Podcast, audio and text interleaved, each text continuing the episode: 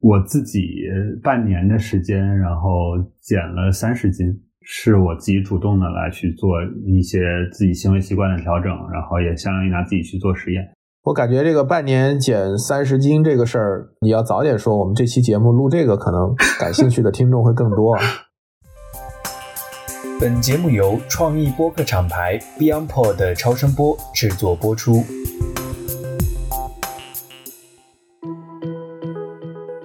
大家好，我是艾勇，欢迎来到 DTC Lab，DTC 品牌研究室的播客，让我们一同见证新流量格局下的增长与变现。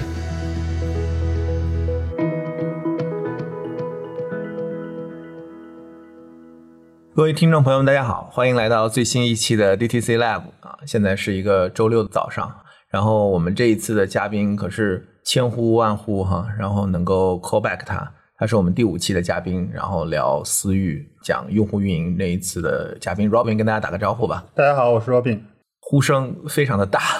所以我想跟你读一下哈，就是说那一期的后面的评论，我们聊了很多关于各种私域哈，穷尽我们对私域的理解。但是我们看最后所有的用户的 callback 是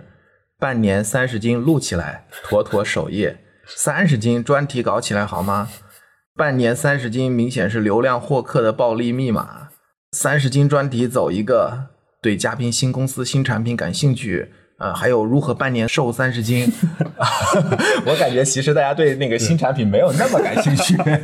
没有那么感兴趣，但是对于半年瘦三十斤这件事儿，我相信大家都特别感兴趣。而且我今天看到你，你说已经四十斤了，是吗？现在半年过去了啊。对对对，就主要聊这个吧，这期。可以啊，我没有问题。就上次是半年三十斤嘛，也说了，当时不是终点嘛。然后我其实目标是说一年能大概瘦个四十五斤，但其实对于减肥这件事儿来讲的话，设定目标不是好事儿。所以我其实大概现在刚好是一年的时间，瘦了大约四十斤，觉得还挺满意的。我觉得你得先给大家。讲一下你一开始的起点，然后你是个什么样的，比如身高、体重，我不知道，就是否则给大家一个错误的预期，我觉得我担心哈。我我是这样的，因为那个我起始的体重是一百八十斤，我的 BMI 那个时候已经到肥胖了，也就是超过二十八了，也是一点点打算启动说要控制体重的那么一个动力吧。但其实有很多其他的更重要的动力在。其实比较重要的是能找到一些。对你的体重有比较显著影响的微小习惯，而这些微小习惯有一个点，就是你能做得到，能坚持，这个其实很重要。所以我找这些习惯大概就花了一两个月的时间，然后会发现有几个点很重要，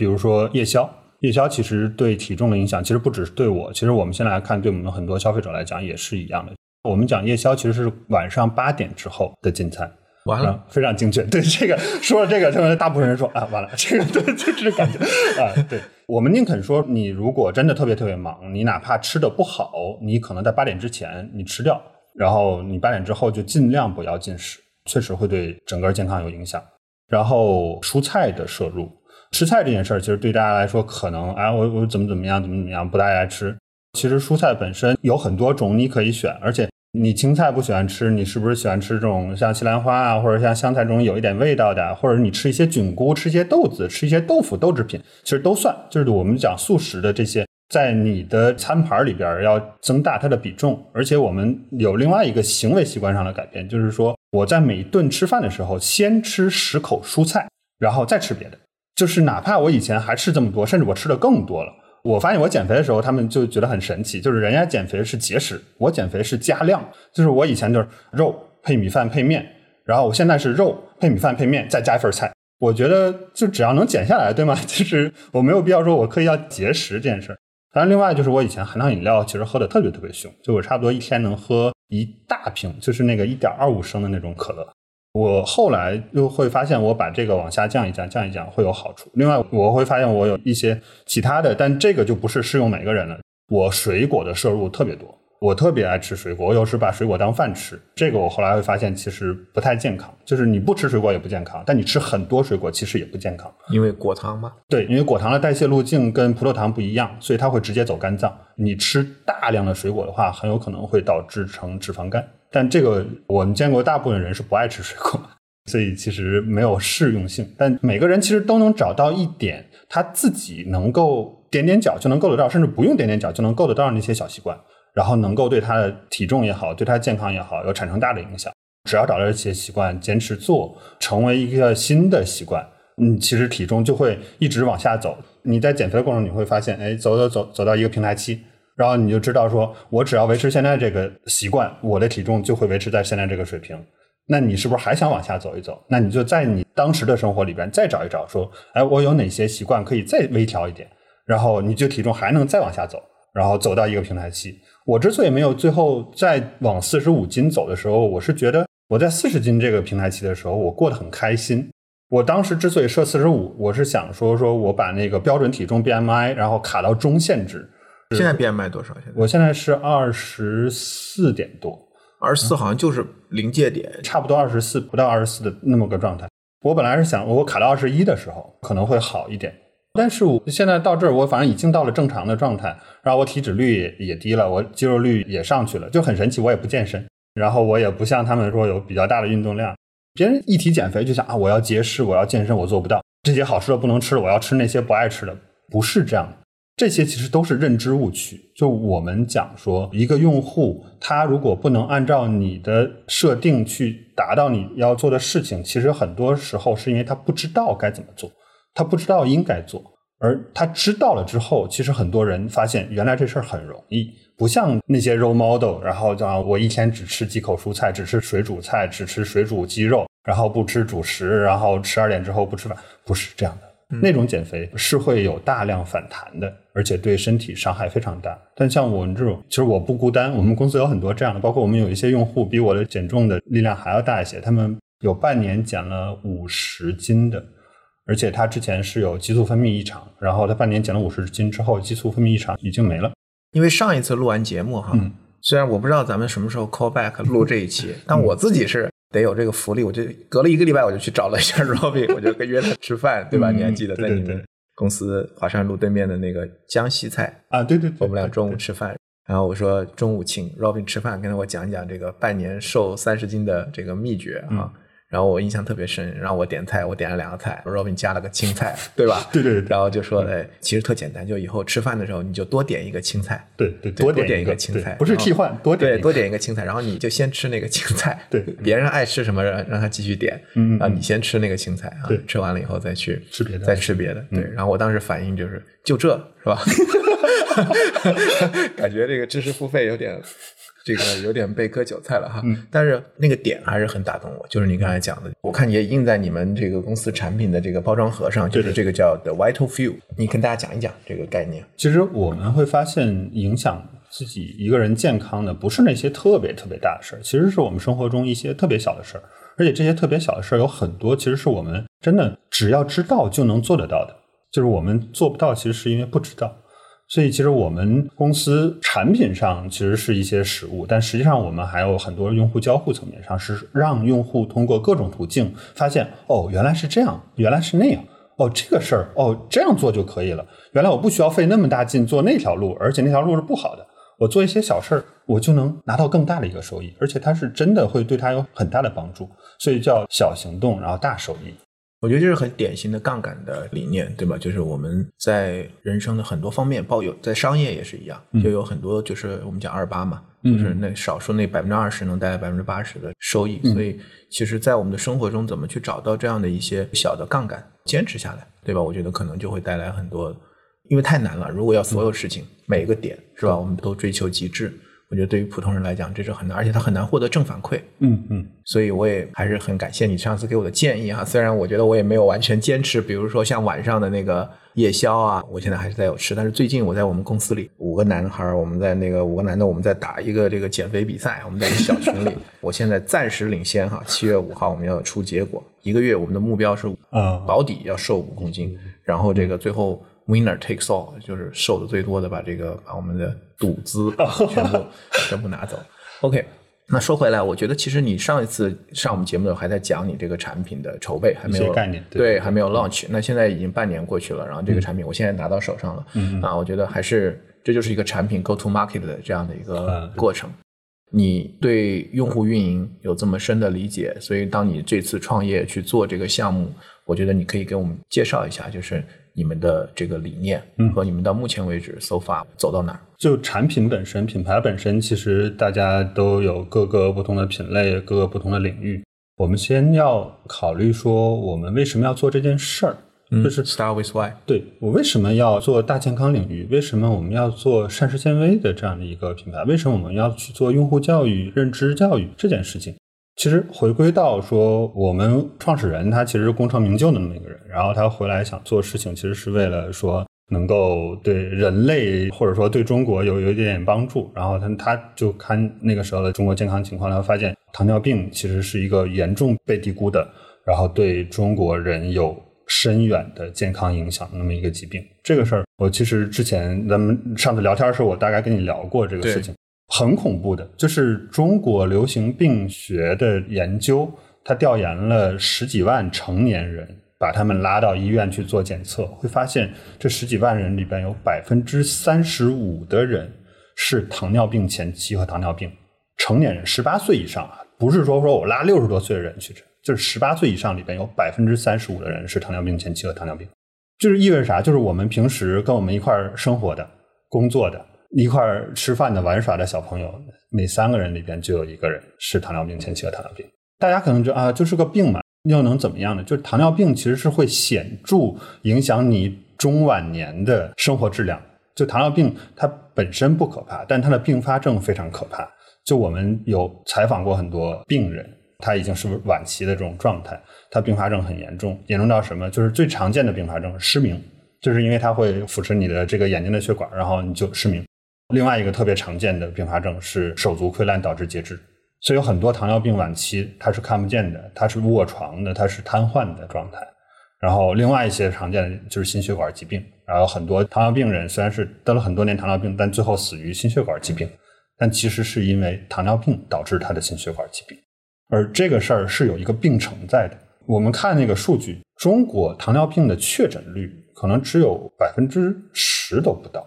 一般的确诊的时间点是在你已经患病大概五到七年。确诊率的概念就是指你其实是有，但是你没有人告诉你，你不会没事跑到医院去查我是不是糖尿病这件事。但是到五到七年的时候，你终归会有一些点，你身体会出现一些状况。啊，我说去查查到底是怎么回事儿。现在如果我们每年体检查不出的，因为这个事儿其实很恐怖。就是我们现在公司，比如说像一线、二线城市年年做体检的这些大公司，一般也都只会去检空腹血糖，在表征糖尿病这件事上效率非常低。如果你的空腹血糖都已经到可以表征的状态，你就你就就非常非常严重。像日本控制的非常好。日本是做全民的 OGTT，是说他做全民的餐后血糖测试，餐后血糖就比空腹血糖要表征的更准确一点了，而且它是全民测试，而且它还有配其他的整个的保障体系。现在基本上在全世界范围内能够成功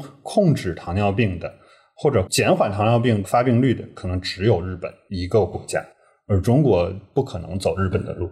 当你发现你是糖尿病的时候，你很有可能已经患病五到七年了。什么叫中国不可能走日本的路？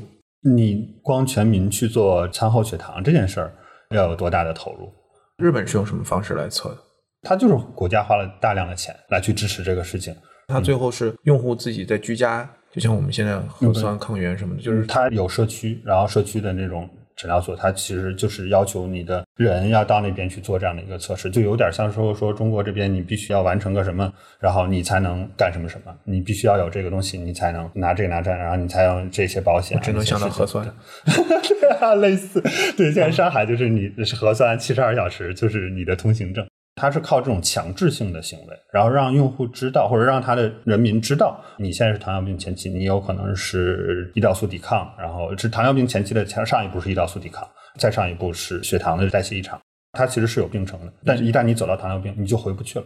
糖尿病到目前为止是不可治愈的，不可逆转的。就你说的，它对生活会产生很大的影响，我是非常清楚的，因为我们也。服务过雅培的医学营养，就是伊利佳，对吧？就是它的全安素，然后它专门开杠一就有有个牌子，就是叫伊利佳，就是专门针对糖尿病患者的全安素的版本，就是因为这个人群确实非常的特殊。对，所以糖尿病这件事儿，我们觉得是值得做的一件事儿，所以我们其实就会想说，我在糖尿病这个领域能做点什么事情。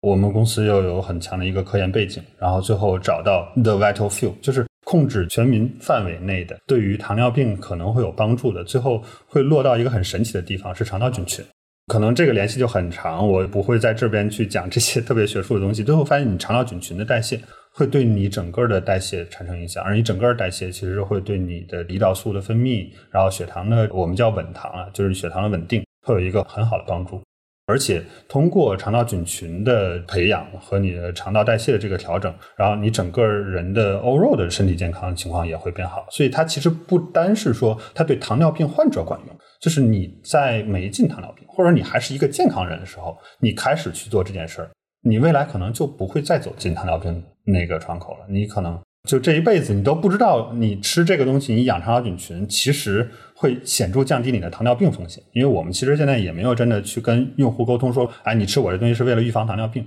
所以我们在做一件无名之事。我会跟他讲肠道菌群怎么怎么好，然后这个样，但我不告诉你这是预防糖尿病。所以这个人如果真的吃了我们的产品，然后跟着我们做了很多用户交互，养成了一些新的习惯，然后变成一个很健康的生活状态。他这辈子可能都不会得糖尿病，他这辈子到最后的时候，他可能都不知道他年轻的时候做的这件事儿，让他最终产生的收益是不得糖尿病。但我们其实就达成了我们公司的理念，我们是希望说降低中国糖尿病的发病率，并且有可能延缓那些已经得糖尿病的并发症的发病的时间。所以你们这个产品的目前现在面对用户的价值主张是什么？我们这个产品其实这跟我们公司去定位我们的品牌、我们的产品有很大的一个关系。其实我们不是在卖一个产品，我们其实是卖一个 overall 的解决方案给用户，或者说其实是卖他一个长期的健康。我们公司其实主张的是说 job to be done 的一个模型。举个例子，就是一个用户他在买一个钻头的时候，他到底是要一个钻头还是要一个孔？他其实是要那个孔。他不一定是去打那个洞，对他要去打那个洞。但那些卖钻头的人总会跟你讲，我的钻头多好多好，然后我的钻怎么怎么样，然后我是什么什么材质，这不是用户关心的东西。用户关心是我怎么能够容易拿到那个孔。其实一样的，就是我们不会给用户讲说说膳食纤维怎么怎么好，然后这个肠道菌群怎么怎么样，就这不是用户关心的。他要的是他未来的那个好的生活，或者说他近期的那个他想达到的目标。我们其实要给他一个 overall 的解决方案，而我们的产品，我们现在吃的这些产品是这个解决方案里的一个步骤。说你做了这个，然后再配合这个，再配合那个，然后我们就可以一块儿达到这一步，然后我们再看下一步怎么走。这个其实是我们的定位。Robin 讲的 job to be done 其实是克里斯坦森，也是我在我节目里面也提到过这位教授，他去年去世了哈，是哈佛的这个教授。他写《创新者的窘境》，对吧？就这本书，应该是大大部分人很多人都会看到的。他当时讲那个 “job to be done” 这个理念呢，其实对我来讲最有意思的点就是说，他认为我们消费者其实在去市场上找产品，就你刚才讲这件事情的时候，他其实就很像我们去 hire，就他用 hire 这个词哈，就是要去雇佣一个产品，就像我们要请一个人，对，我们要请一个保洁阿姨，我们要请一个助理，我们要雇佣一个员工，你找他请他干什么？你有一个事儿，有一个 purpose。你要去请他去 fulfill 这个 purpose，去完成这个任务。所以他说，你的产品说明书其实应该很像一个人的简历哈，对吧？对对。所以他就是说，其实每一个产品都有它的 job，嗯，都有 job to be done 啊，都有这个。那其实这个产品是帮助消费者去完成 job to be done。对，它其实很好的构建了后面讲的很多的其实营销的逻辑，比如场景啊，大家这几年经常都会讲这个词。嗯，在需求之外，我们会看场景。其实场景就是一个典型的 job to be done 的一个思维方式。对，对吧？就是用户在什么场景里面，他有什么特定的任务要去完成，是的，对吧？然后他需要这个东西。你刚才也讲了钻和打洞的这个点哈，我想再明确一下，就是你们这个产品现在针对的洞，就是用户要打的洞，包括哪些？减肥算吗？减肥肯定算是其中的一个了。这些洞呢，其实是从用户的角度来去考虑。其实还有另外一个讲，叫他到底是需要什么，还是他想要什么？有很多人是卖他需要和 need，对对对。但其实真正能够促使他购买的是他想要的东西。那减肥肯定是其中一个。然后我们去讲说，现在膳食纤维这个领域，大家稍微有一点用户共识的是便秘。我们的产品肯定，因为我们是高质量膳食纤维，然后对便秘肯定也会有帮助。然后另外就是我们有专对的这人群，就是我不会放弃这一块，就是这些血糖异常的。我们这个产品对于他的血糖的稳定是有非常大的帮助，所以这个其实也是他希望的，他 want 那个部分。再有另外一些，其实稍微有一点点远，但是其实会有帮助，就是总会有一些应酬的人群，他会大吃大喝，你应该这样，应该那样，应该这样，他都知道，但他可能做不到，而且他有可能享乐于那件事情。但他就有可能会享有一种赎罪的心态。虽然我们不提倡这样的一个心态，但我们产品其实会对他有一点点的帮助，所以我们也会有这样的一个场景植入。你应酬的比较多的话，你可以提前吃一些我们这个产品，对你有一点点保护。我觉得你给了一些就是很具象的场景，对对吧？我觉得会让大家能够很清楚的看到这个产品希望能够去帮消费者完成哪些 job to be done。对，那我也想问一下，因为因为你这个你也是这个行业的一个观察者啊，包括你们肯定要做市场调研嗯和参考市场上的这样的一个产品。从你的角度来讲，你自己本身在这个行业里面，不管是学术的研究，还是从行业的观察，包括你们自己这次创业，你肯定也做了大量的试调。所以你们自己现在的能看到中国的这样的一个消费者在这样的一个领域有一些什么趋势性的变化吗？其实我们这个产品它本身没有一个现成的市场的划分，我们有一个目标的竞品，其实它不存在的，但是还是会有很多人会会把它去归类嘛，用户他自己会自动去归类，心智是对，然后他有可能会把我们这个作为一个健康代餐，也有可能会把我们这个作为一个保健品、营养品。那我们其实就会去看说，现在这样的一个市场大概是什么样的一个发展情况嘛？大家耳熟能详的代餐，比如像 Wonderlab，其实还有一些小众的，我们也发现，比如像若饭，然后也是一个主打给 IT 人士的一个代餐，其实做的也很好，也是参照国外一个很有名的一个 DTC 的一个品牌来做的。但其实像这类的产品，它也开始在去营造场景。再去给用户去创造一些品牌的印象，当然我们会讲说品牌跟用户之间的沟通可能会有四个层面，而他们大概能做到第二个到第三个层面上。四个层面最基础的就是你功能层面上，就是你要告诉他我是保湿的，你就必须得做到保湿。你如果连这个都做不到，那你就直接 overall 就是功能被 Q 掉了。第二个层面是说你的便利性上，就是你能够相比于其他的品牌或者其他的产品，呃，用户创造多大的便利来达成那个功效。第三个层面就开始 emotional 了，它其实是在讲说悦己在自我实现和这个自我宠爱的这个层面，它其实已经脱离开产品本身了，它其实开始是品牌跟用户之间去产生情感联系。到第四个其实是大我的实现，也就是说，用户需要通过你的品牌去实现他的一些人生价值，然后社会价值。比如说，我们有一些品牌，它其实会在环保这块做的很大很大。其实它就相当于说，觉得我在跟你这个品牌产生联系的时候，是在为整个世界在做一些事情。这个其实是不同的层面。但我们现在来看的话，你像 Wonderlab，像若饭，它其实可以开始做到第二到第三个层面上这样的一个沟通。但它其实有一个很大的问题，就是他们没有找对 the vital few。所以用户会遇到一个什么问题？就是 Wonderlab 最开始推的时候，大家会发哦，这个代餐好，这个代餐好喝，相比于其他代餐，它找到了这么一个痛点。但代餐本身有问题，就是这个品类它之所以没法那么持续下去，是因为一个人长久的去服用代餐，对他整个的生命的质量不会有好处。所以它其实这是个悖论，就是它没有最终的这个产品支持。一个品牌，它可能在短期有一个很强的一个爆发，但我们从机理上会发现，说这个事儿肯定是不能持续的。这个就讲说，用户得有自己有一些身体上的正反馈。所以我们现在可以这样说，反正最近的观察就是，Wonderlab 它的市场投入下降之后，其实复购没有那么强，它的品牌的表现就没有那么强。如果 Fun 呢，它抓住了一群小众的人群，也不算太小众吧，IT 的人群，它讲营养元素的搭配，在 IT 圈其实还有一些影响，有一些声量。但是我们也知道，就是这个事儿。这还我们品牌有另外一个叫 Food Matrix，就是一个食物，它不是它的营养成分的简单加和，它其实是有很多内部的有机联系在一起。所以把一个食物拆成什么碳水、蛋白质、脂肪、维生素、这这些加到一起，都给它拆成各个元素，然后弄成一瓶，你再喝下去，跟你吃这食物完全不一样。所以这个理念其实是错的。代餐有它根源上的问题。我们其实不是代餐，但是我们有可能会被认为是代餐，所以我们其实是会看这个竞品。但我们会有信心，是在于说我们的产品其实是抓住这 the vital few，我们不是在去做代餐这件事儿。我们其实通过这样的一个食物，能够影响它的肠道菌群，这个是讲说我们跟行业的这个差别。但你比如营养素也有比较大的，比如像 Lemon Box，然后也是最近上次节目里也有提到过，对对，新兴的品牌，然后也有蛮有意思的这个用户沟通，然后视觉，它也其实在讲生活，然后它有它的自己一套链路，先进来给你做测试，然后告诉你你缺什么，推一些你根本原来知道都不知道，这个肯定是为了它有更好的一个盈利嘛，因为你总买 VB、VC 它也不挣钱的，它会有健康营养师，然后去给你后续的这些营养链路。但营养素本身这件事情，我们自己内部叫智商税啊，它会有帮助，但是有那么大帮助吗？其实没有，所以它就很难持续。就是你用户想要去形成复购这件事情，它其实不是看你的产品本身，它看两个方面，一个方面就是它跟你品牌达成的情感联系有多深，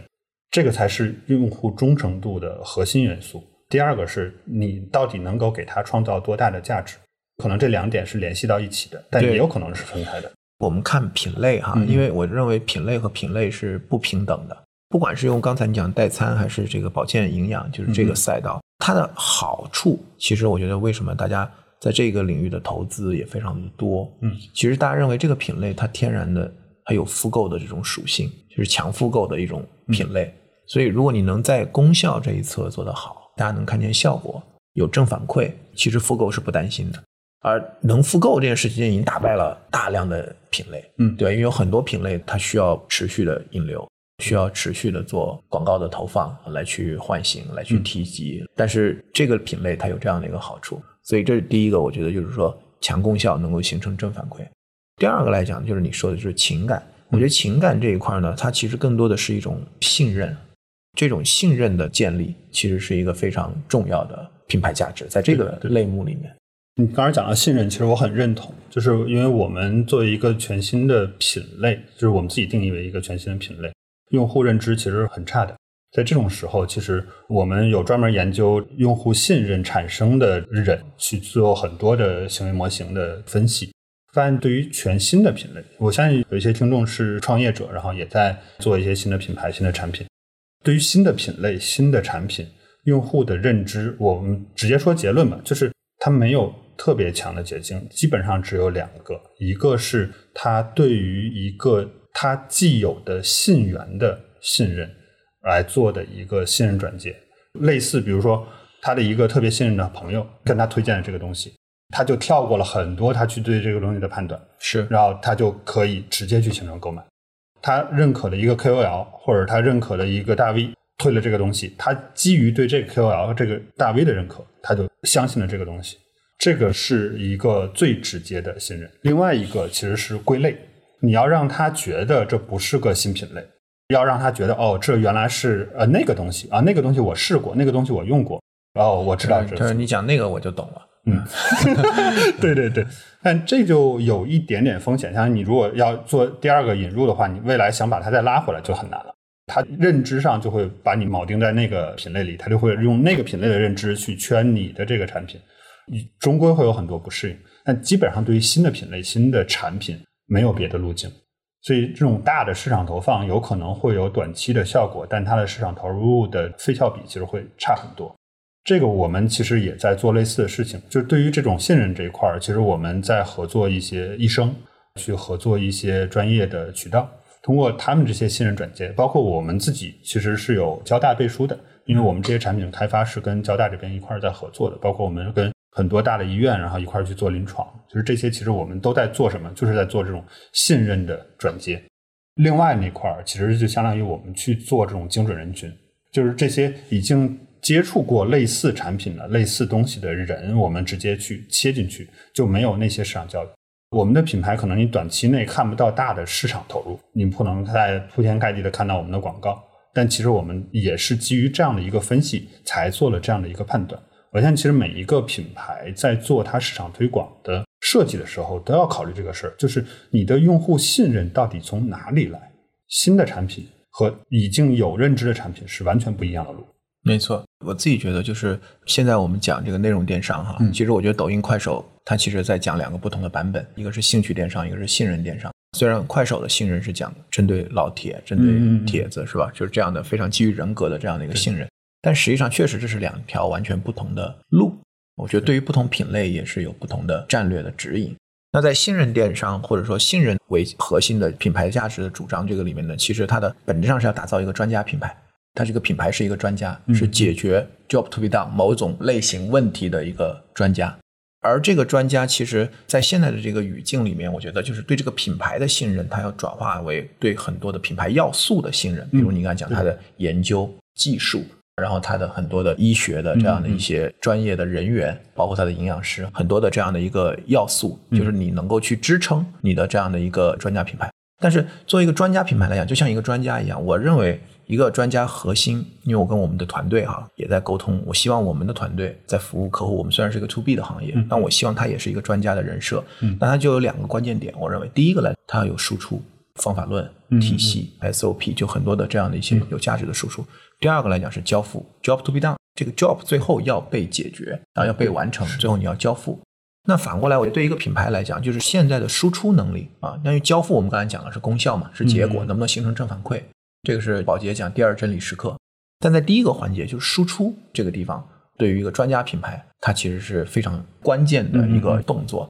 所以，其实整个内容电商为什么这么难？是因为以前就是说，很多品牌他不觉得自己是一个内容的创作者，他不需要成为一个内容的创作者，他不需要做内容。但是在现在，不管是兴趣电商还是信任电商，你都得通过输出、通过创作、通过内容跟消费者构建关系。因为我觉得本质上来讲，其实整个的逻辑就是内容资产和一个关系资产的链接。就是你通过做哪些内容跟消费者构建，我们讲 A 一、A 二、A 三、A 四、A 五哪个程度的关系，对吧？所以我们才会在讲内容抽屉的时候，我们会说这个抽屉的内容是用来打 A 二人群来解决 A 三的，对吧？这是我们的一个价值主张。所以我其实非常关注到你们的产品啊。其实我拿到这个产品的包装啊，其实坦率讲，我不觉得这个包装设计的很 fancy，对吧？很 creative，但是我感觉就是信息量很大。就是这个盒子啊，我到时候可以拍拍图发在我们就是 show notes 里面，大家可以看一下。就这几个面，就每个面都是密密麻麻的，大量的信息。所以我觉得这个肯定是你们在用户交互这个地方刻意的有这样的一个策略和安排的。嗯，你刚才讲了几个点，我都很认同啊。其实我们也在做类似的事情，就是你讲品牌输出内容这件事情，而且用户建立信任，它可能是基于各种各样的点，但每个人其实可能会不一样，它会有不同的侧重点。所以，其实我们去做一个新的品牌的时候，我们就有机会去像新生一样去做一个人设的定位、品牌的定位。就我品牌到底去传达一些什么样的理念，而且我的理念和我所有的动作其实是要一贯性的，而不是喊个口号。我们其实做了很长期的一个规划，然后再回过头来看，那我第一个产品在出街的时候要做哪些事情。所以，其实你看到这些产品的信息，看到这样现在一个设计，其实是跟我未来可能五年、十年的规划有很强的一个关系。包括你说这个产品的包装可能不太 fancy，但我们其实会强调环保的这个理念。为什么我们要选牛皮纸来做这样的一个盒子？然后我们为什么上面不去覆膜？就是真的那些环保的学就会有一些品牌也打环保，用个很粗糙的纸上面覆个塑料膜，当然行家一看就知道啊，你这是伪环保。我们是在做真环保事而且环保不只是选址这一件事儿，包括我们的快递箱，我不知道你是不是有注意，上面是没有胶带的。你如果前面这些减速都做了乱七八糟，特别特别好，然后你最后快递箱咔咔弄几个胶带去，也不对。我们的快递箱是设计过它的大小。因为 Robin 你也上我们节目上那一期，听众反馈非常好的一期，其实你去讲这个私域，本质上我觉得我们的关注点核心是用户运营，我也特别认可这个概念。所以我们讲跟用户的所有的触点和用户在我们的这个产品所有的交互的完整的链路，就我们讲 customer journey，整个这一路其实都是有很多可以去设计、去显著的影响用户和提升他的体验的这样的一个可能性。我觉得你完全可以借这个你们的这个产品跟我们讲讲，就是你们在这个维度上，我相信你们肯定也花了很多的心思去做这个事情。之前大家可能都听说过宝洁的两个真理时刻嘛？对啊，但其实我们自己公司，我们品牌有四个真理时刻。第一个点其实是他购买的那个真理时刻，就是他产生购买的那个行为。然后第二个真理时刻，其实大家有时候会忽视，用户在收到你产品，因为现在都是电商，它不是个现场交易。这现场交易，它其实也涉及到他买的那个决定和他拿到那个感觉。其实他拿到那感觉很重要。第三个真理时刻是用户决定开始使用你产品的那个时候，有很多品牌默认用户收到产品就会用。但大部分时间不是这样的。我们以前做化妆品，我们做过调研，百分之八十的化妆品买回家里是最终会直接进垃圾桶的。但品牌大家都会认为说啊，我的用户怎么怎么样，然后我的用户喜欢我的产品，他连你的包装都没打开，他怎么喜欢你的产品？品牌有很多就会觉得我只要把货卖到消费者手里，带错了。但你想让用户真的跟你去产生长久的联系，你得设计后链路的动作，你得想办法让他开始使用你的产品，然后才有后边的故事。而第四个真理时刻是用户用了你产品之后，感觉到说，哎，这个还不错，这么一个很重要的节点。这个东西其实是可以引导的，你不是完全交付到 random 的一个状态，不是说这个上帝去决定说用户喜欢还是不喜欢，你是可以在你的产品的设计当中，让有很多点对消费者产生了正向的激励，然后让他喜欢上你的产品。只要有了第四个真理时刻的发生，复购其实就是水到渠成的事儿。但大部分的品牌就把住了第二个真理时刻，到了我产品寄的一个特别 ROI 已经达成了。我一个特别 fancy 的快递箱，然后寄到你手里，带错了，啊，你有一个很好的开箱体验，完了，用户用不用不知道，用户要不要用不知道，然后用户用完什么反馈不知道。我们其实是做全链路的设计，所以每一个节点我们其实都有一些配套的线上的东西、线下的东西，然后去做配合。当然，就是有一点，就是我们现在品牌因为刚刚上市，所以其实后面有一些节点，我们知道自己现在还欠一些没有 deliver 的物料在，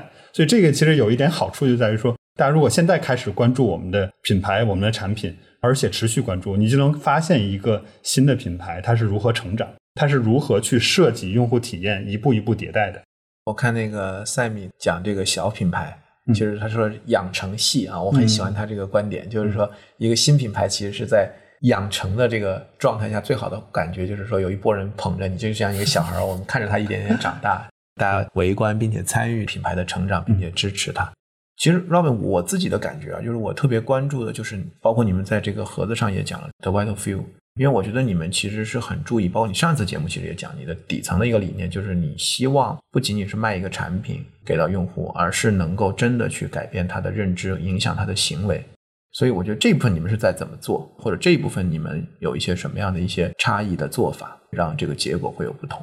这个上次讲的时候也提到说，用户的行为改变其实是非常非常难的，甚至说我们其实都不太认同说用户可能去建立什么特别新的习惯，就是完全出现在他生活以外的那些习惯很难很难。但我们其实在做认知上的设计，包括你看到包装上有乱七八糟这些文案，其实我们不是会猜测说用户会专心看这么多字，但是当他开始有机会看到的时候，他就有可能被影响到。我们在每一个包装上，就是这说线下物料，其实做了很多二维码。我们其实不是希望说用户频繁的去扫这些二维码，当然这也不是正常的用户习惯。但当他开始扫的时候，我们后台这边其实都会有记录。我们现在在用的一个主流的技术就是 Martech 的这么一个技术，在国外其实现在很流行，现在中国也是一个融资的一个热点，然后有很多大的公司在做这种配套设施的建设。那我们其实是在自建做这个事情，然后我们其实是每一个动作，我们希望用户达到一个什么样的效果？其实整个链路上，我们通过线上的交互、线下交互，其实都在做追踪。你有没有按照我们设计的路径走好每一步？我们其实后台是知道的。那也就是说，我在追溯整个用户在行为改变过程当中的每一个有可能产生影响的节点。然后这些节点会反馈到我这儿，说我们的路径设置是不是准确的？会不会有一些近路可以走？会不会有一些旁路可以走？因为我们所有买点都已经在那个地方了，所以其实我们去改这个旁路是很容易的。我们只要去切换交互的内容，它就有可能直接去切到另外一个旁路上，而这个效率也很容易就能追踪到。所以我们讲是用数据驱动的决策，而不是拍脑袋。就是我所有的决策。它都有一个 deliver 的路径在，而这个路径最后是不是能达成你讲的 KPI 也好，然后讲最后那个 result 也好，我们是知道的。中间哪个环节出了问题，我们是全程追溯的。所以这个我要跟用户去做那么深入的行为交互的时候，我就必须在把每一个节点，尤其是线下的每一个节点都涉及到。我其实看到这个盒子上的二维码，当然我不知道我代不代表典型用户，因为我营销从业嘛，所以我第一反应肯定就是去扫这个二维码。我很意外，因为它弹出来不是个公众号，我可能认为现在大家扫出来应该是个小程序或者是个公众号，嗯，但是其实扫出来是一个独立的一个 H5 页面，这个你们是怎么考虑的？我们其实有一些是落到传统的私域场景里的，比如说常用的企业微信我们在用，然后公众号我们也在用，小程序我们也在用。但其实还有另外一些，我们其实会有一些相对比较偏长远的一些计划，因为我们不再单是卖一个产品给用户，就我们其实在卖解决方案。解决方案里边有一个必不可少的环节，就是用户交互造成的用户的认知的改变，用户认知的改变有可能会引导他行为的改变，这块是很重的一部分。而这一部分其实是独立于我产品在的。换句话说，可能三年五年之后，那个可能是一个单独的生意。我可能脱离开这个产品，也能让用户有健康收益。所以，其实我们会把产品的归产品，把交互的归交互。因为现在才刚刚上，还不是一个最终的形态，所以它其实现在只是落到一个 H 五。未来它有可能是一个独立站，有可能是个小程序，甚至是一个 APP，就看我的用户体量的增长的情况和用户在这一个板块的交互的情况。而这个东西跟我们的产品是相辅相成的。而我们不希望在用户心智当中，在很早时间就把这两个给匹配起来。匹配的时候就会有一个包另外一个的感觉。但其实对于我们来讲，它是 relevant，它是一个平等的那么一个状态。这个其实再倒回来，一个品牌在它最开始设计的时候，它其实应该想好，你希望你哪些品牌以什么样的形象出现在用户的生活里，给用户造成什么样的影响。你要想清楚，你这个品牌做成之后有没有其他的辅助的品牌，然后有没有一些搭配。所以你看到我们的盒子这么复杂，每一个盒子至少有五个以上的商标，这些商标其实都是未来我们大概可能五到十年的一个布局。现在我们不会跟用户沟通这些东西，但一步一步开始有沟通的时候，用户还是能在我们最开始的产品里面找到这些细节。所以我们其实是已经织好了一个大的地图，然后已经画出了一些路径，在一步一步往前走。而不是传统的方式，就是说我走一步看看情况，然后再走第二步，再走第三步。今天其实节目聊到现在，我有一个想法或者一个感受哈，就是说还是回到品类的差异，尤其是在一些比较 vital 的这种领域，就是对用户来讲非常重要。就以前我们为什么会分快速消费品、单用消费品，这是一个分类，还有一个分类就是我们叫 high involvement、low involvement。低参与度和高参与度，嗯，因为我们认为，比如说在一些事关重要，不管是它的决策金额，呃，它的消费金额，还是它的决策周期比较长的这些领域，因为它的利益相关或者这个利益非常大，stakes are high，所以消费者倾向于他会有 high involvement，就他自己会去做检索、咨询，会去寻求朋友的建议和推荐，他要做很多的动作。有的品类他不会的，他是很感性驱动的，很情感驱动的，很快速决策的。那在这样的一些领域里面呢，其实用户本身体现为一个学习型的这种状态，所以这个品牌在多大程度上，我觉得你刚才讲的就是往三五年去推，或者说你为什么把这个产品和我理解那是个独立站，对吧？能够区隔开来，其实本质上是因为你认为现在基于消费者目前的认知或者他现在的场景，他其实看到了这个洞是这个洞，所以 job to be done，你们解决的是这件事情。但是 in the future，就是过一段时间，随着环境的变化、社会的变化。如果我们能改变他的认知，可能他就会看到另外的东西，对，他就会有另外的 need 或者 want 这样的一个东西。那我们可能在另外一个维度上再去给他解决方案，帮助他去完成他的 job to be done，同时能够再影响他的行为。我觉得这个是很有意思的一个，我不能叫模型，就是这样的一个方式，因为能够去影响消费者的认知，改变他的行为，这个本身我觉得从 marketing 也好，或者从 branding 来讲，这个是非常重要的一个结果。你会想怎么？改变消费者的认知，你会想怎么样去影响他的行为，改变他的行为？这个其实我们每一个做用户运营或者说跟消费者去构建关系的人，其实这个都是非常本质和底层的这样的一个问题。你具有这样的能力，你想清楚，这就是你的战略然后呢最终它会带来在商业上的只是结果。所以我觉得这个还是非常有意思的一个框架。不管于公于私，我都会持续关注你们这个产品，再一步一步走，它怎么去从我们半年前录这个节目，可能还只是一个 idea。到现在，我们看到第一真理时刻，我们拿到这个拿到这个产品，现在差不多已经走到第二。对对对对对，马上我们马上就要开始进入第二真理时刻了。而且这个过程当中，我也会看到你作为一个私域的专家，或者你作为一个产品经理，然后你的认知、观察，然后你的反思，我觉得这个也是一个很有意思，我们大家再去互相学习和交流的这样的一个过程。因为 DTC Lab，我们最近其实从你上次来做节目，我们现在已经做了十五期节目了啊，我自己也觉得还是挺有成就感的。而且这个过程当中，其实包括像你，我觉得我们有非常多的高质量的嘉宾帮我们来去分享他自己的 either 是他的品牌故事，或者是他的专业的一些观察。那我们其实还是会追问这个专家，就是每个人他对 DTC 这个概念的认知，以及他最近有观察到什么好的一些案例。其实你上次节目里面也给我们分享了你的看法。那我想这半年过去，关于 DTC 这个概念以及相关的这些案例，有没有一些新的 updates 可以跟我们去做分享？有一个点我还挺想分享一下的。我们讲 DTC，首先你要先了解你的 C，了解你的用户，这就涉及到一个已经被谈烂了的概念 ——consumer insight，用户洞察。用户洞察大家经常说，但其实是很难的一件事儿。我们总结下来有四个先决条件。首先，第一个是你得有好奇心，你得先想要知道你的用户是谁，他想要解决什么样的问题，他的困境是什么。我们见过很多品牌经理、产品经理，他其实并不是那么想知道用户想要什么，他只是想把自己想做的事情做出来。我们甚至还看到过一些产品经理，他是靠行研报告去开发产品的。如果是这样的品牌和产品经理，我觉得就没有必要去做 D to C 的模式，你也不适合。如果有了比较强的好奇心，你想要去了解用户，第二步你就需要有比较科学的调研设计，比较科学的调研计划。这个其实是很理性的那一部分。你需要知道你要有什么样的一个取样规则，需要知道你要问哪些问题，需要知道误差在哪里，需要知道如何去面对比较特例的情况，而每个特例的情况它需要有什么样的加权，这是很多数学统计学的问题。我们也见到过一些品牌产品经理，他想要了解一个用户，想要了解用户的旅程之后怎么办？他就把自己产品拿给自己的亲朋好友，说：“哎，你给我点反馈，你给我点反馈。”就以这个来做支持。这个不是科学的调研，你拿到的东西有很多会有偏差，它没法去指导你去开发一款真正能够解决用户问题的产品。当你有了比较科学的调研计划之后，第三个你要做到的点是有很好的观察。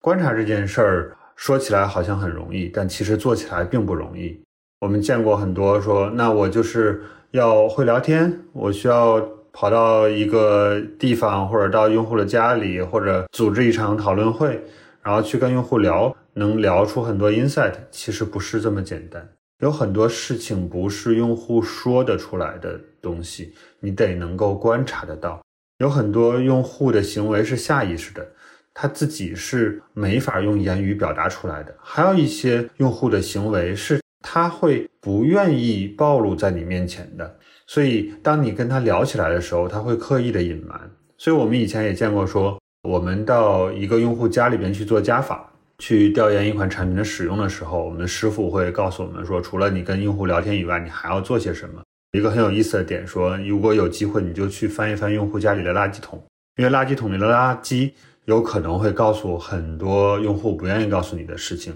你在里边有可能会发现一些很特别的点。这个当然是其中的一个技巧，当然还有其他的一些方面。你要做到很好的观察，这个观察是对用户对你产品的交互的每一个细节的观察。当你有了很好的好奇心，有了很好的实验设计，又有了很深入细致的观察之后，最后一点你要做到的是对人性的理解与同情。当然，我们是做大健康领域，一讲理解与同情就好像很悲情，但其实对于每一个品牌、每一个品类都是一样。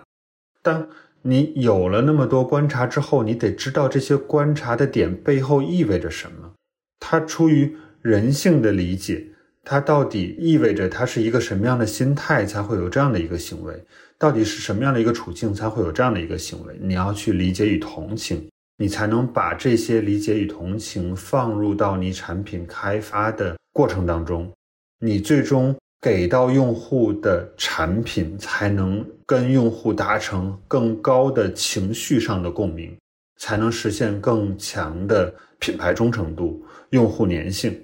这才是背后的那些点。而我们总结下来，你会发现这些点有理性的部分，也有感性的部分。你既要有很高的理性，要有很高的感性，这个对于一个人来讲其实是非常困难的。所以这个也是造成用户洞察很困难那么一个点，因为它是很难一个人去完成的。所以我们会讲，比较好的用户洞察是需要团队合作的，有一些人负责理性的部分，有一些人负责感性的部分，而大家又能有共同的追求，然后有共同的配合点，才能把这件事情做好。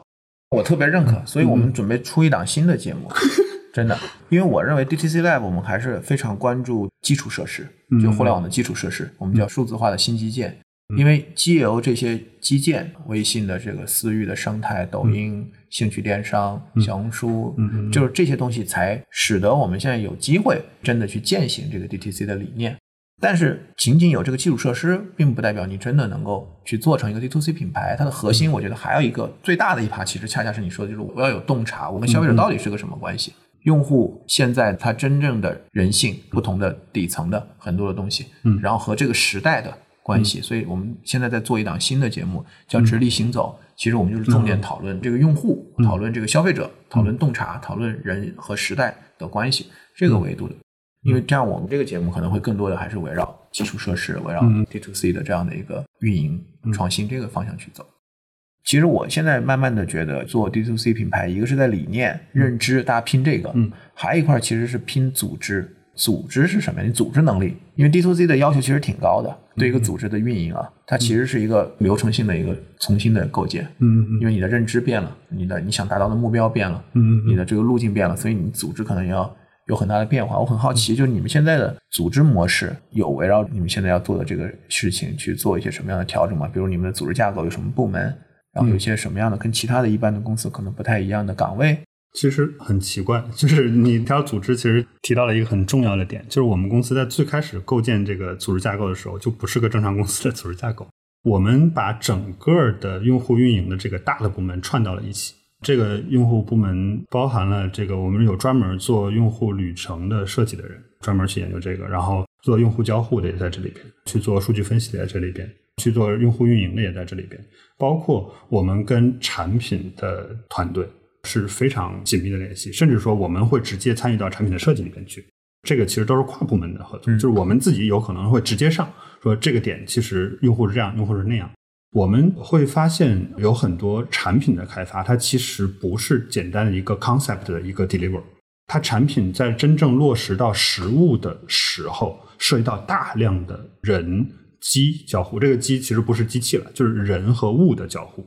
这些人和物的交互，你在最开始提 concept 的时候，产品经理没有任何概念的，只有这些有用户洞察的人，他才能告诉你说，用户是用左手撕开的，还是用右手撕开的。用户是先拿哪个，再拿哪个？用户是看到了这个，再看到那个，这些东西产品经理是不知道的。嗯，但只有我们做用户运营的、用用户分析的人才能拿到这些东西。放在原来的组织里，可能比如我们叫 customer service，我们一说啊，我是做客服的，大家感觉你好像是管投诉的，是吧？你是管四零零电话的，你是你是管这些的。但实际上，按照我们用户运营的、用户经营的这样的一个理念，从 customer journey 的角度来讲，其实从前到后。它其实整条链路都是用户的交互，都是用户运营的场景，所以你组织肯定要相应的做一些变化。是的，我现在越来越多的感触就是说，你会 claim 你要做一个 D to C 品牌，因为我现在能看到越来越多的品牌在自己的财报里边都旗帜鲜明的把要去做 D to C 的变革，嗯，变成你自己公司的一个核心战略，嗯嗯。但是我看到的语境其实可能更多的是说，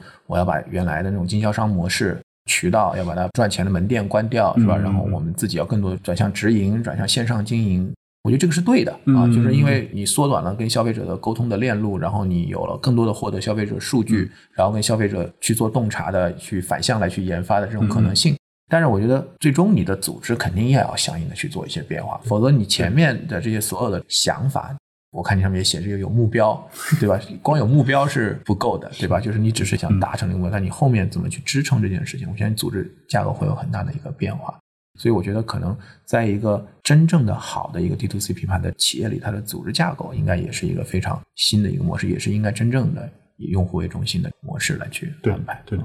好，那今天非常谢谢你的时间。按照我们的惯例哈，如果你带新品来，肯定是要给我们听友有一些福利。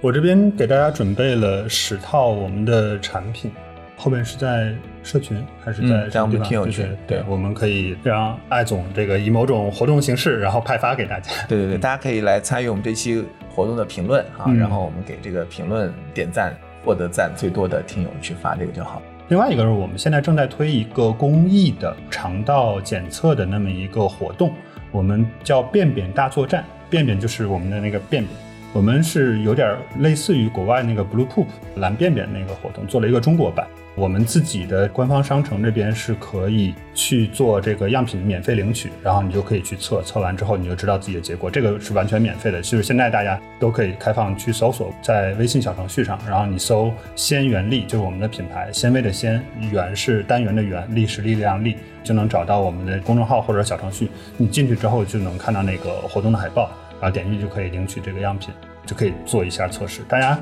先知道知道自己的肠道是个什么样子嘛，因为这个东西其实是需要科普的。我们也希望通过这样的一个免费的公益的活动，让大家开始认知到这个事情，才有我们后边的故事。那再次感谢 Robin，我们也希望喜欢这期节目的朋友帮我们把这个节目推荐和分享给更多你认为可能也会对这个节目感兴趣的听友。那我们下期再见，嗯，拜拜，拜拜。